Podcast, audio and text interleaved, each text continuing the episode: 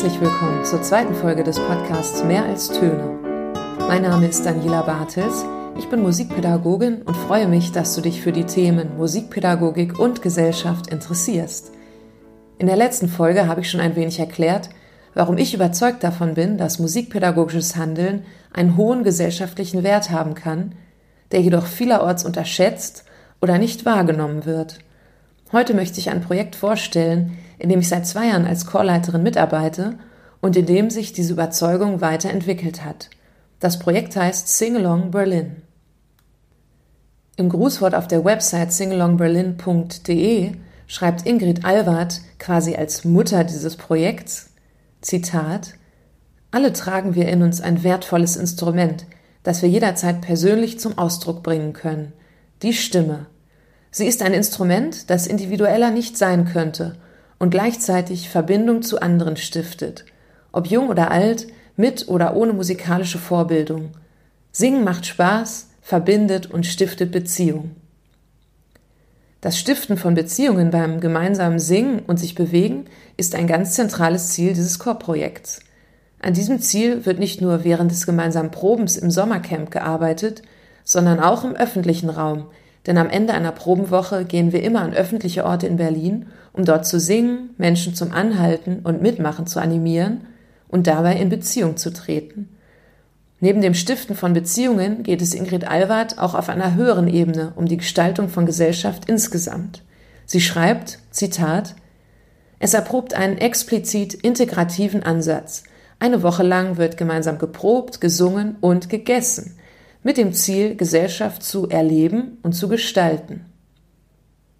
Während unserer Probenwoche habe ich in diesem Sommer einige Teilnehmende und Kollegen interviewt und sie gefragt, welche persönlichen Erfahrungen sie im Rahmen von Singalong Berlin gemacht haben.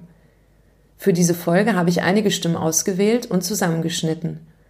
Du hörst nun zuallererst einige persönliche Erfahrungsberichte von Dietmar, Marlene, Emmy und Karin, die alle am Projekt teilgenommen haben. Ich bin ja zum ersten Mal dabei gewesen und ich habe die Ingrid angeschrieben, weil ich mich nicht so recht getraut habe. Ich habe mir nicht zugetraut, dass ich singen kann. Und ähm, die Rückmeldung von der Ingrid war so unglaublich offen, herzlich und liebevoll, dass ich sofort wusste, das ist so oder so, ist egal, was mich erwartet, das richtige Projekt für mich. Und es hat sich auch als Wahrheit dann zum Schluss herausgestellt.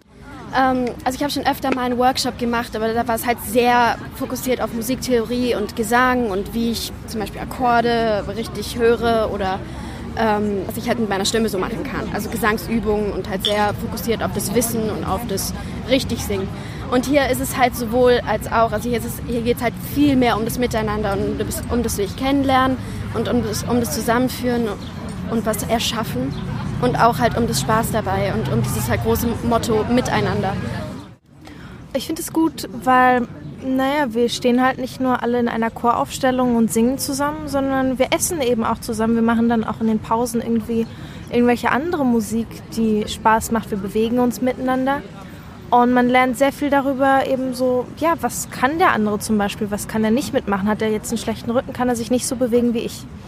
Und man lernt dann in den Pausen die Lebensgeschichte von jemand anderem, was den so beschäftigt und bewegt, was deren Hobbys sind, was sie so außerhalb dieses Projekts eigentlich so anstellen. Wir haben hier einen wunderschönen Raum, wo man sich näher kommt, gemeinsam atmet, gemeinsam Grimassen macht beim Einsingen. Und ich denke immer, ey, das sollte man im Büro machen, damit die Leute auch da ein anderes Gemeinschaftsgefühl kriegen. Kannst du dir vorstellen, dass eine Atmosphäre, wie sie von diesen vier Menschen beschrieben wurde, auch im Musikunterricht geschaffen werden kann? Ist es auch im schulischen Musikunterricht möglich, den Spaß am gemeinsamen Erschaffen von Musik, wie Marlene gesagt hat, ins Zentrum zu stellen? Oder ein Musikunterricht, in dem wir erst einmal einfach nur wahrnehmen, dass nicht alle, die zusammen singen und sich bewegen, die gleichen Fähigkeiten mitbringen, wie mir erzählt hat? Ohne das gleich zu einem Problem zu machen, Könnten wir mit den unterschiedlichen vorhandenen Fähigkeiten auch im Musikunterricht gelassener umgehen? Könnten wir beim Anleiten des gemeinsamen Musizierens den Fokus auch auf die Herstellung eines positiven Gemeinschaftsgefühls legen, was Karin als sehr wertvoll einschätzt? Als eine idealistische Musikpädagogin beantworte ich all diese Fragen mit Ja, können wir. Und meine Erfahrung als Musiklehrerin und Chorleiterin ist, dass die Musik, die eine Gruppe zusammen macht, anders klingt, wenn wir uns diese Fragen stellen und den Fokus unserer musikpädagogischen Anleitung ein wenig verschieben. Manche aus der Singalong Berlin Community habe ich auch gefragt, was für sie das Besondere an diesem Chorprojekt ist. Darauf antworteten die Teilnehmerin Ursula und mein Teamkollege Methat, ein Tänzer und Choreograf aus Syrien. Das Besondere ist eben, dass man mit vielen Leuten zusammenkommt, also ganz unterschiedliche Leute, unterschiedliche soziale Zusammenhänge, unterschiedliche Altersstufen. Das ist eben das Spannende dabei. Normal ist man ja so ein bisschen in seiner Blase unterwegs und da kommt man auf einmal mit ganz verschiedenen Leuten zusammen, mit denen man so erstmal gar nichts zu tun hat. Uh, what's special about Sing Along Berlin that it brings people together to to learn new things like singing or movement and communicate because normally what we figure out as a foreigner in this country that uh, the people has problem with communication they need to gather in a place. They need to break the walls between each other. And I found this, let's let's call it festival. This festival is bringing people together to communicate in a in a nice level, let's say. Mir ist aufgefallen, dass sowohl Ursula als auch Methat die Gesellschaft, in der wir aktuell leben, kritisch beobachten. Ursula sprach von verschiedenen Blasen, in denen wir leben, und Methat sagte sehr deutlich, dass unsere Gesellschaft aus seiner Sicht als Einwanderer ein Problem mit Kommunikation hat, das wir über eine gemeinsame künstlerische Arbeit bearbeiten können. Nun frage ich wieder dich. Kannst du dir vorstellen, dass auch im schulischen Musikunterricht der Fokus mehr darauf gerichtet wird, die Wände, die wir laut Metat zwischen uns errichtet haben, zum Einstürzen zu bringen? Auch hier lautet meine Antwort, natürlich können wir das. Und aus der Erfahrung aus dem Projekt Singalong Berlin weiß ich, dass dieser Fokus etwas mit den Menschen macht. Wenn ich als Leiterin den Fokus auf die Kommunikation zwischen den Musizierenden lenke, dann verändert das nicht nur die Individuen der Gruppe, sondern auch die Musik, die sie machen. Denn wenn alle Mitglieder einer Gruppe auch miteinander kommunizieren und beim Singen nicht nur auf mich als Chorleiterin fokussiert sind, dann bringen sie sich auf eine andere Art und Weise in das gemeinsame Musizieren ein und übernehmen dabei mehr Verantwortung. Das lässt alle gemeinsam wachsen, sowohl die junge als auch die ältere Generation. All das, was in dieser Folge bisher beschrieben wurde, ist auch in der Arbeit mit Jugendlichen möglich. Ravi hat mir erzählt, was er als Spezialist für Percussion, der dieses Jahr das erste Mal im Projekt dabei war, während der Probentage beobachtet hat. Er hat sehr schön beschrieben, wie die Menschen beim gemeinsamen Musikmachen miteinander kommunizieren und welche Bedeutung das aus seiner Sicht hat. Ähm, das ist sehr viel in kreisförmig, in sehr engen Kontakt zueinander. Und im Grunde ist das eine ähm, gesellschaftliche Urbedürfnis. Da, wo wir herkommen, unsere Vorfahren vor tausende von Jahren, die haben die Abende und äh, auch untertags verbracht, um das Feuer zusammen zu klatschen und zu trommeln und zu singen. Und das ist eine, eine sehr ähm, ursprüngliche Impuls von einer Gruppe von Menschen, zusammen im Kreis zu singen. Und das wird hier zum Ausdruck gebracht. Bei der Arbeit mit Jugendlichen im schulischen Musikunterricht ist es natürlich eine größere Herausforderung, solche Musiziersituationen herzustellen. Das ist mir völlig bewusst. Doch wenn wir als Leitungspersönlichkeiten nicht allzu schnell aufgeben und die jungen Menschen mutig und regelmäßig dazu auffordern, durch Musik miteinander in Kontakt zu treten, dann ist auch in der Schule sehr viel möglich. Wie viel möglich ist, liegt an uns, daran, ob wir uns trauen und ob wir den Jugendlichen dabei vertrauen. Eine weitere Frage, die ich vielen während der Probenwoche gestellt habe, war, was hast du eigentlich bei Singalong Berlin gelernt? Darauf antwortete die Schülerin Lena. Ich denke sehr viel, weil ich einfach auch dadurch erfahren habe, dass man auch mal sich entspannen kann um, und es trotzdem gut kann. Und nicht, dass man immer angestrengt sein muss, damit man was richtig kann.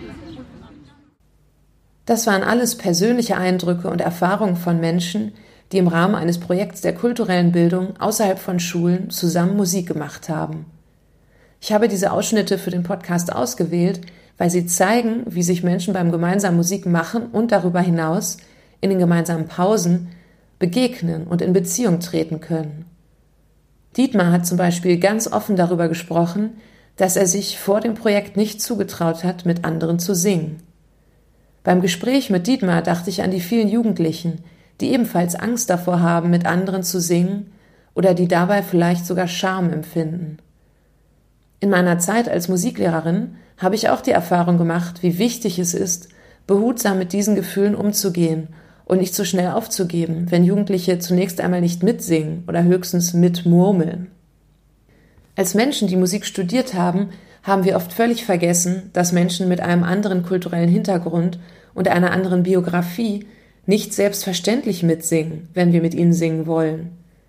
Als ein wichtiges Prinzip sage ich in solchen Situationen gern, Your best is good enough.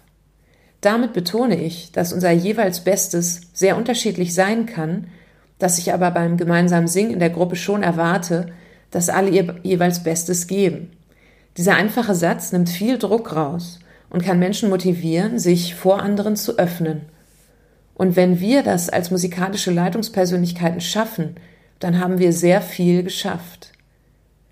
Im Gespräch mit der elfjährigen Lena wurde deutlich, dass sie es anscheinend auch so wahrgenommen hat, dass ein Musizieren ohne Druck dazu führt, dass man gemeinsam sehr viel schafft. Interessant fand ich auch Methats Beobachtung, dass viele Menschen in Deutschland aus seiner Sicht ein Problem mit der Kommunikation haben.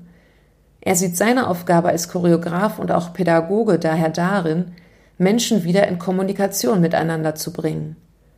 Aus meiner Sicht als Musikpädagogin ist das ein zentrales Ziel des Musizierens und Tanzens auch im Musikunterricht. Vor der Zusammenfassung möchte ich euch noch Monika vorstellen, die bereits zum vierten Mal beim Projekt dabei war und seine Qualität so beschreibt.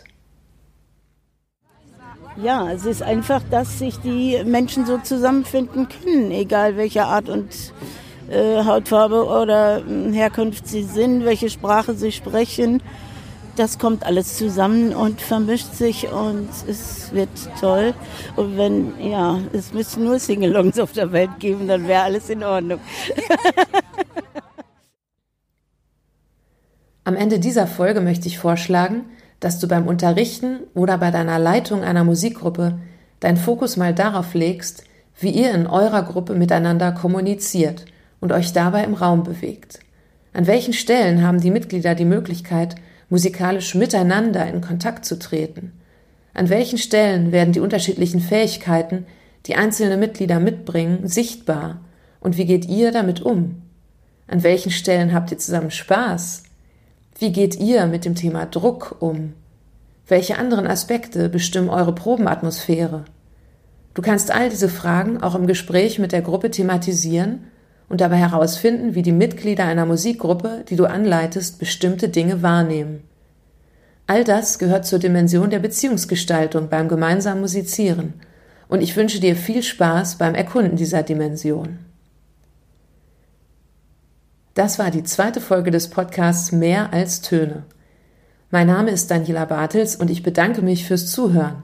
Ich freue mich über Feedback und Kommentare auf dem Blog www.mehralstöne.de.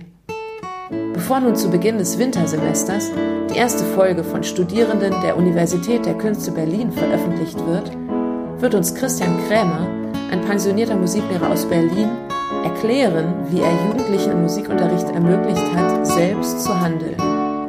Ich freue mich, wenn du wieder reinhörst und wünsche dir bis dahin viel Freude beim gemeinsamen Musik machen und unterrichten.